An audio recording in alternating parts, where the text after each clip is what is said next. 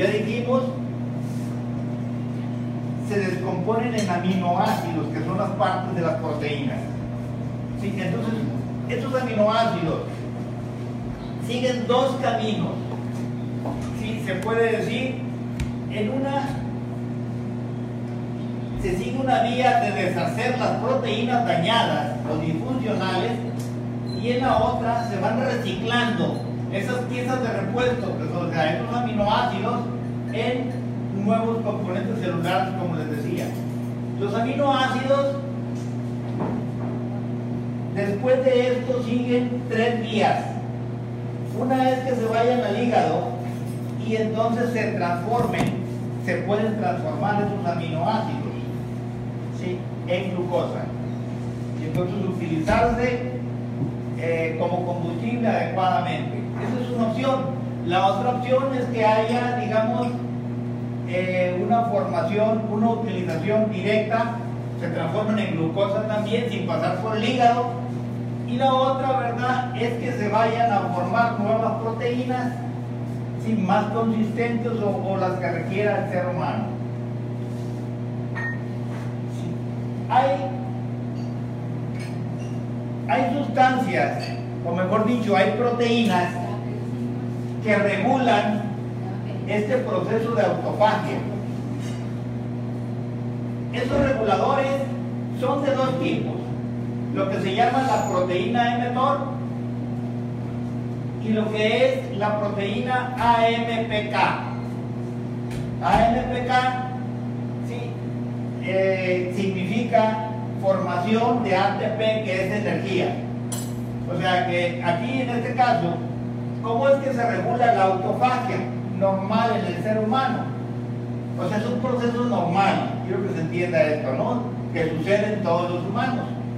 Eh, siempre que nos estamos eh, em, eh, dañando o, digamos nuestras células se van envejeciendo, entonces siguen estas dos vías. La, la vía de la proteína mTOR, cuando baja la proteína mTOR, aumenta la autofagia. Igualmente, cuando aumenta la proteína AMPK, o sea que hay presencia de alto nivel de energía, entonces también aumenta la autofagia. Entonces, lo contrario, al aumentar la proteína mTOR, sí se para el proceso de autofagia. Y entonces, por supuesto, eso significa se para la regeneración celular. O se enlentece. Igualmente, al bajar la proteína AMK, que es la que nos va a dar la energía, igualmente va a bajar el proceso de autofagia indispensable en nuestros diferentes órganos. Ahora, hay, se ha descubierto que hay una serie de inhibidores de la, del mTOR. Al inhibir el mTOR, ¿qué va a suceder? va a aumentar la autofagia como, eh, digamos, eh, procedimiento para terapia. ¿no? Y por eso es que se ha venido utilizando, por ejemplo, la rapamicina. La rapamicina, digamos, es una, es una sustancia que se está utilizando como medicamento para detener la reacción de los a los trasplantes. ¿Sí? Y entonces aquí, con estos procesos, al subir, o sea, lo que hace la rapamicina es aumentar la autofagia, igual que sucede con otras sustancias como el resveratrol, la quercetina y la cúrcuma se puede decir que son las cuatro sustancias principales que van a inhibirnos este proceso y que se han venido utilizando y se van a seguir utilizando quién sabe por cuánto tiempo para aumentar el proceso de autofagia y este, contribuir a la terapia de diferentes padecimientos. Entonces, hay algunas creencias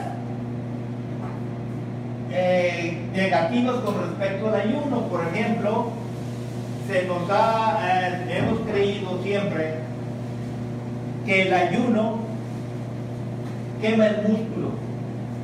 Y por eso hay la resistencia de mucha gente, sobre todo al que quiere tener una buena imagen, ¿no? que, o sea, eh, el, ayuno no debe de practicarlo, ¿verdad? Y ese es un argumento que eh, cae, o sea, eh, por su propio peso, con toda esta explicación que les doy. Entonces, aquí la utilización de la autofagia como terapia, o sea, el ayuno,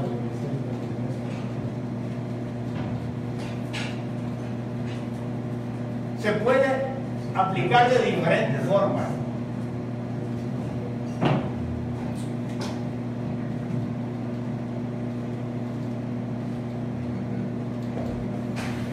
Era importante dar alguna explicación teórica de por cómo es que se da el proceso de autofagia, que consiste el ayuno, pero en realidad la aplicación del ayuno eh, sobre todo tiene utilidad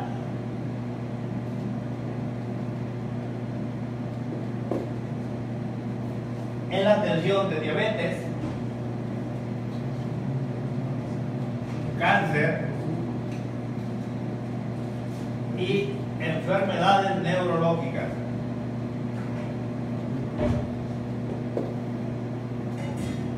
en general, y quizá un cuarto, hablemos de las enfermedades autoinmunes.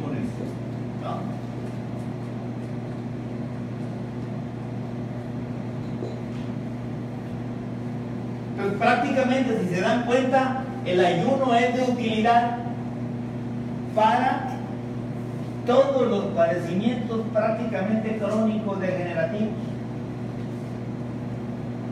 que son los problemas eh, actuales, principalmente que suceden en, nuestro, en nuestra etapa actual de desarrollo de la humanidad, ¿no? Con toda la complejidad después del inicio del capitalismo y las características del consumo de alimentos y la contaminación ambiental, todo esto, este tipo de padecimientos crónicos degenerativos se han, se han incrementado extraordinariamente. Entonces ahora, ¿cómo vamos a utilizar el ayuno en cada uno de estos padecimientos? O sea, hablamos, está claro, ¿verdad? Hablamos de ayuno, hablamos de, hablamos de autofagia. Entonces en el caso de la diabetes, se puede decir que en el caso del 90% de los diabéticos, son diabéticos tipo 2 y un 10% diabéticos tipo 1. ¿Qué quiere decir esto, verdad? que el diabético tipo 2 adquirió el padecimiento resultado de su ambiente. Resultado de su ambiente, principalmente la alimentación. ¿Sí? Y en el caso del, diabético tipo 1, más que todo por la contaminación ambiental, los químicos que llegan a dañar, o sea, a causar una reacción del tipo, digamos, alérgico, una reacción eh, autoinmune, y entonces se daña el páncreas. ¿no? Y entonces ahí, eh, a lo mejor eh, puede ser que llegue al nivel, a, a aparecer el tipo 1, no porque haya venido de herencia, pues, sino que es adquirido también por, por los químicos, ¿verdad?, del medio ambiente. ¿no? Entonces, en este caso, del diabético tipo 2, no viene de nacimiento el tipo 1. No necesariamente.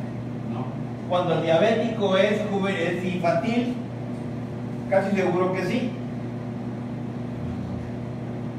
¿No? Eh, pero cuando es, digamos, del tipo 2, es adquirido. Es por lo que comemos. La cantidad de azúcares o alimentos que se transforman en azúcar. Y entonces empieza a recargar, o sea, eh, pasa por un proceso que se llama resistencia a la insulina. todos los diabéticos tipo 2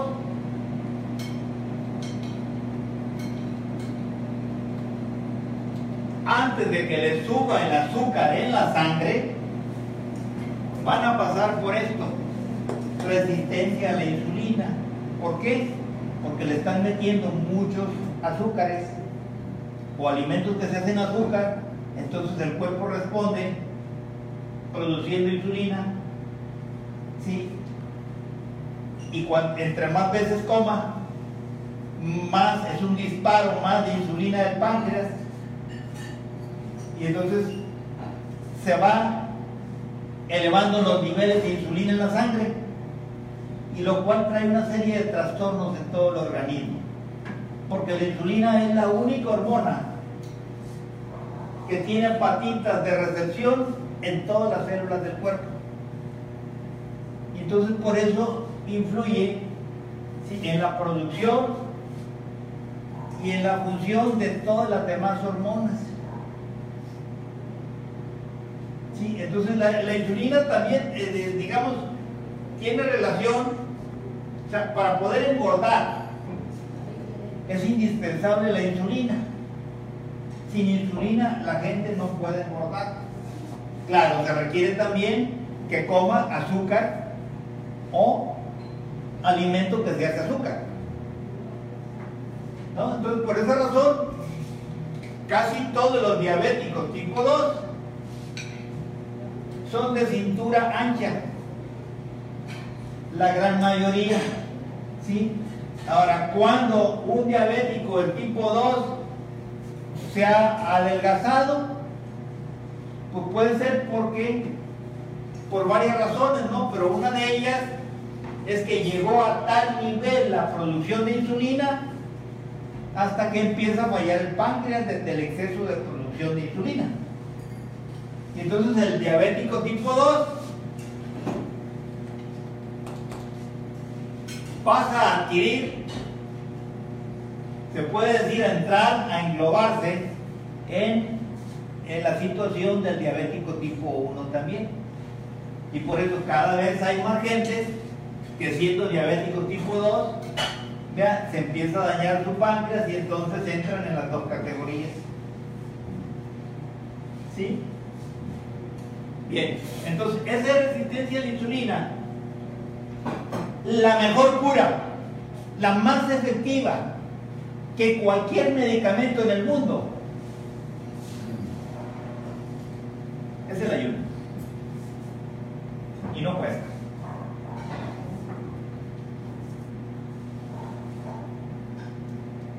Ahora, pues si no se trata de aplicar indiscriminadamente el ayuno, porque puede traer, mal manejado también, como todas las cosas buenas, ¿sí? puede traer consecuencias negativas. Entonces debe ser aplicado de la manera correcta ¿sí? para encontrar la solución correcta. ¿Se dan cuenta la importancia del ayuno en el tratamiento, en el control y el manejo del diabético? Cuando uno de cada tres seres de este mundo son diabéticos, cuando otro de cada tres están en camino a hacerlo. Entonces es de mucha utilidad, por eso la aplicación correcta del ayuno en estos casos. Y así como sucede para diabetes, igual tiene su aplicabilidad en el cáncer.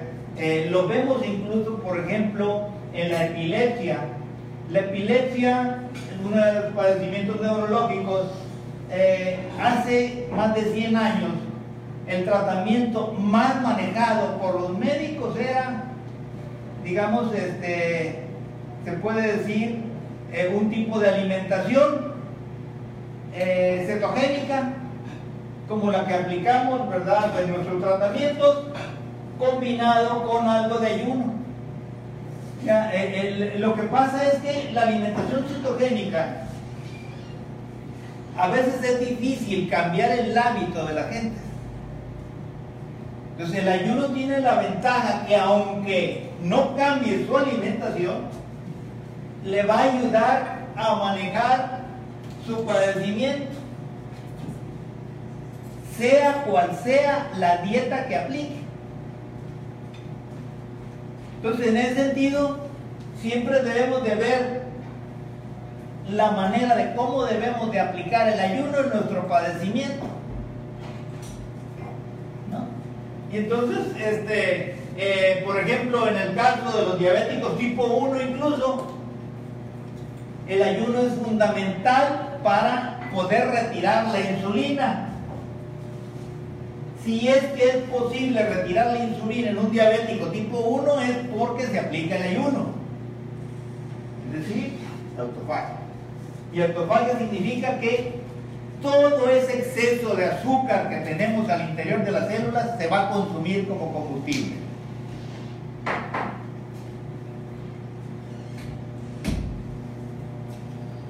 Entonces esta es la base también de la terapia del cáncer. ¿Por qué? Porque la célula cancerosa ya sabemos que se alimenta de azúcar principalmente. Segundo lugar, ¿verdad? Este, lo que sería la glutamina, sustancia del gluten, fundamentalmente. Bien, entonces, este, por eso hay casos, ¿cuántos casos hay de diabéticos? Estamos hablando, vamos a hablar de lo que es el padecimiento más común, diabetes.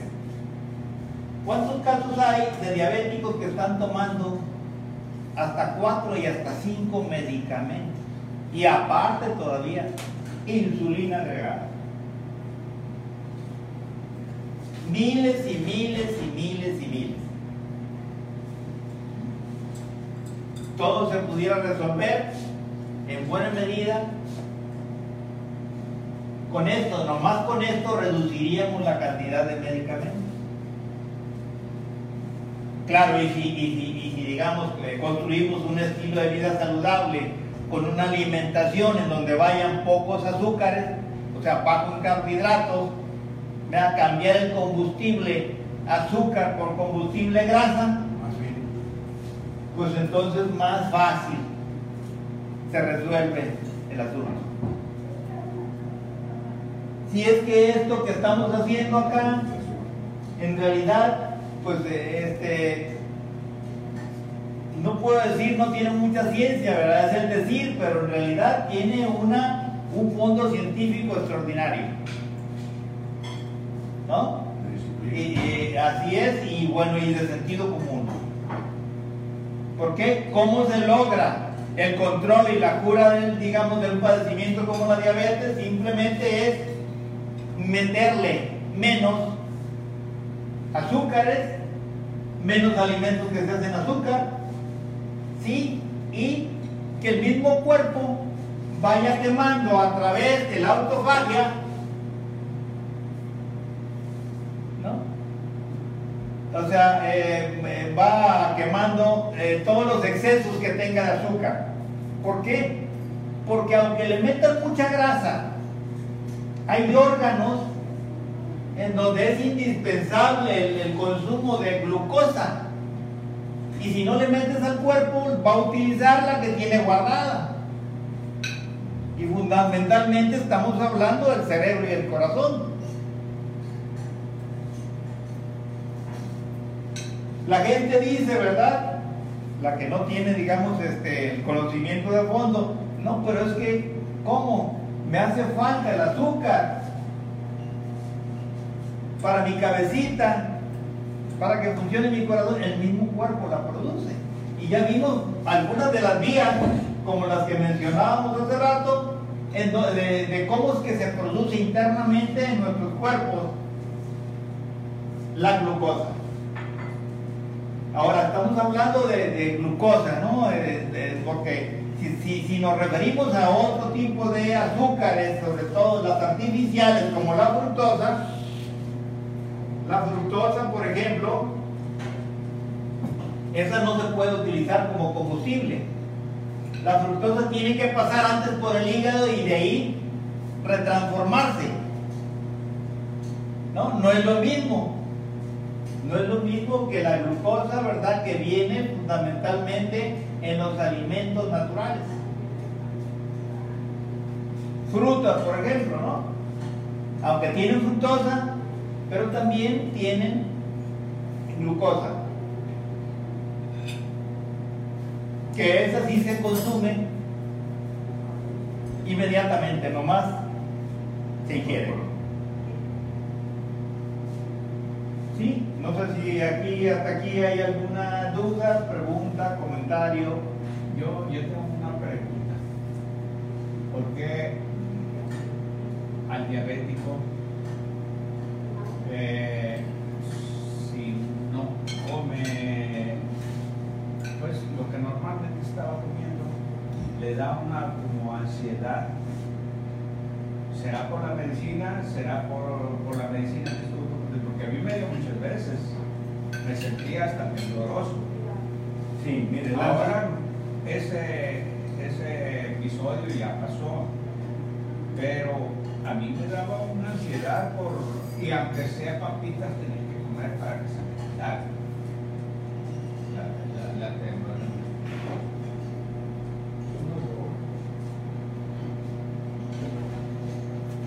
esta es la explicación.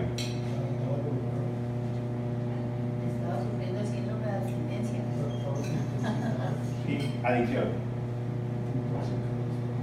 Por la medicina. No, azúcar. Por la fructosa. La fructosa es una de las sustancias Pero yo no comía eso. que consume. ¿Cómo no? Yo, yo lo, lo único que usaba era mi metformina y me, me, y. Sí, pero consumías fructosa porque el 84% de los alimentos de un supermercado tienen fructosa.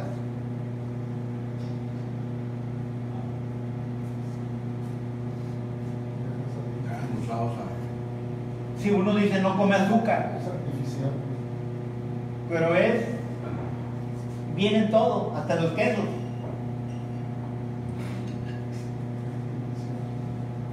¿Por qué le meten fructosa ahorita? Le están metiendo hasta los chicharrones de la calle.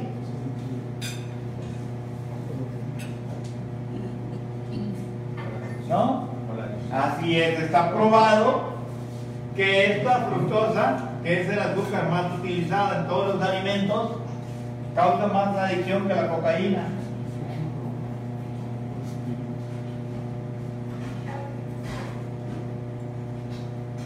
¿Sí?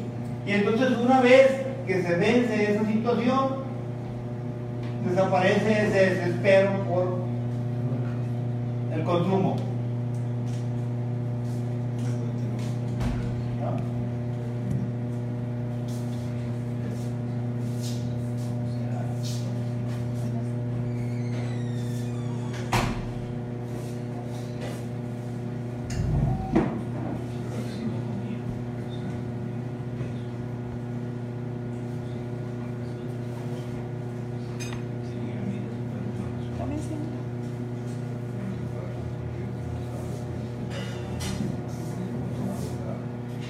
Miren, aquí esto tiene que ver con, además, el hábito que se está adquiriendo. Si nosotros ligamos un hábito a una emoción, que es lo usual a veces porque hacemos, tenemos el hábito, ¿verdad?, de, qué sé yo, tomar... el hábito de tomar un, un- un cafecito a las 5 de la tarde, ¿verdad? Con un pedazo de pan. Sí, porque a lo mejor probablemente eso nos hace recordar que a lo mejor estuvimos con alguna ocasión con alguna persona a la cual queremos mucho, quisimos mucho, qué sé yo, por ejemplo, ¿no? Y entonces, pues sí, nos gusta recordarnos de eso, ¿verdad? No nos damos cuenta y entonces queda en base a esa emoción eh. o sea, digamos el inconsciente nos lleva ¿no? a este, pedirlo, nuestra mente, y luego actuamos. ¿no? Y entonces ya, ¿qué le diría? Esto en determinado momento, de tanto repetirlo, se va haciendo una adicción. no necesariamente es aplicable, digamos, a un alimento, ¿verdad? O de- puede ser cualquier cosa. Las personas que toman un café, si voy a una pues no me sabe igual el café. Sí, así como igual puede ser, puede ser en determinado momento una adicción, sí, el hábito de ir a, qué sé yo, a una actividad religiosa o política. También hay adicciones a, a ese tipo de cosas. ¿No? Es algo que ya nos queda, se puede decir, en automático y cuando no lo tenemos, sentimos el trastabilleo, ¿verdad? Que algo nos hace falta. La necesidad de Sí, así es.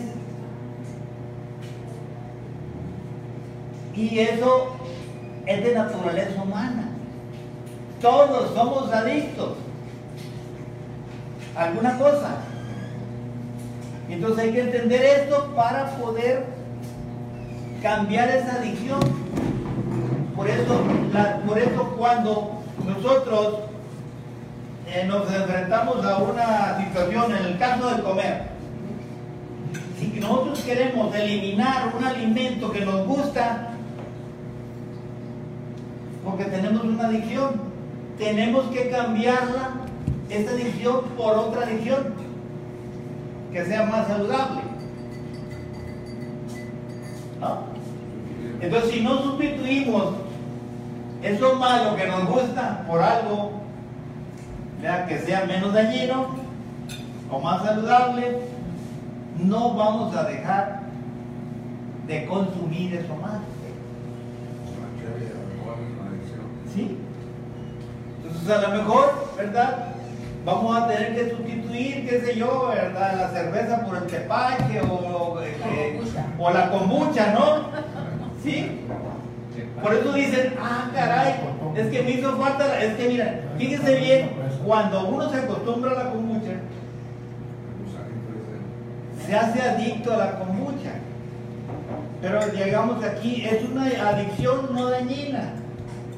Como decirlo así, ¿verdad? Es una, aquí tiene el sentido de hábito saludable. ¿No? Entonces cuando no la tomamos, o, o, o refiriéndonos de al jugo verde, ¿sí? Si nosotros de allá lo metemos a nuestro chip en el cerebro, igual. Entonces se dan cuenta la importancia del ayuno. Eh, es posible. los casos más resistentes, les puedo afirmar que los casos más resistentes de diabéticos que no se controlan con ninguna medicina, las cinco medicinas que les dije más la insulina, se resuelven con esto. ¿no? Entonces de ahí la importancia que lo usemos. Porque acuérdense que significa, ¿sí? Autofagia, significa regeneración celular, o sea, cómo se descomponen eh, las partes, los componentes de las células viejas y se sustituyen por componentes, o sea, por células nuevas, ¿sí? más jóvenes. Ahí está precisamente el rejuvenecimiento celular. Entonces de ahí la utilidad, de ahí la, digamos, la, la conveniencia de que la apliquemos para mantener, lograr nuestro, pues una, una vida, digamos, más feliz. Con disciplina también. Hablaba de disciplina. Se puede hacer para ver si no hacemos mal. Sí, pero, pero no, eh, ahí en ese aguas, ¿eh? Porque los extremos son malos. Si nosotros aplicamos el ayuno riguroso, puede ser dañino también, como todo lo bueno. Entonces, en ese sentido, tiene que ser un ayuno conveniente, adecuado a cada persona. No funciona o no va a funcionar igual. Tenemos que descubrir cuál es el tipo de ayuno que le conviene a las personas.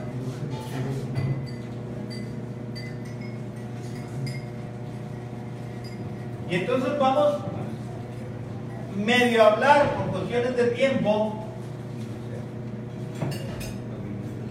con diferentes tipos de ayuno.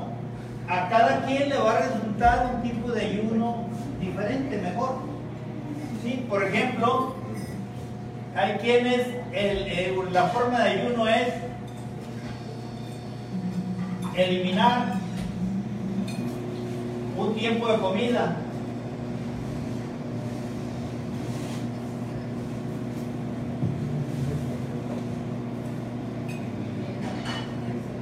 ¿Sí?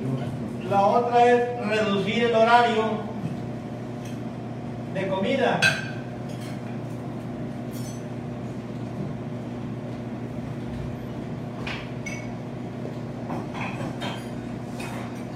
Otra pudiera ser el ayuno semanal. Por uno o dos días. Otro pudiera ser el ayuno mensual.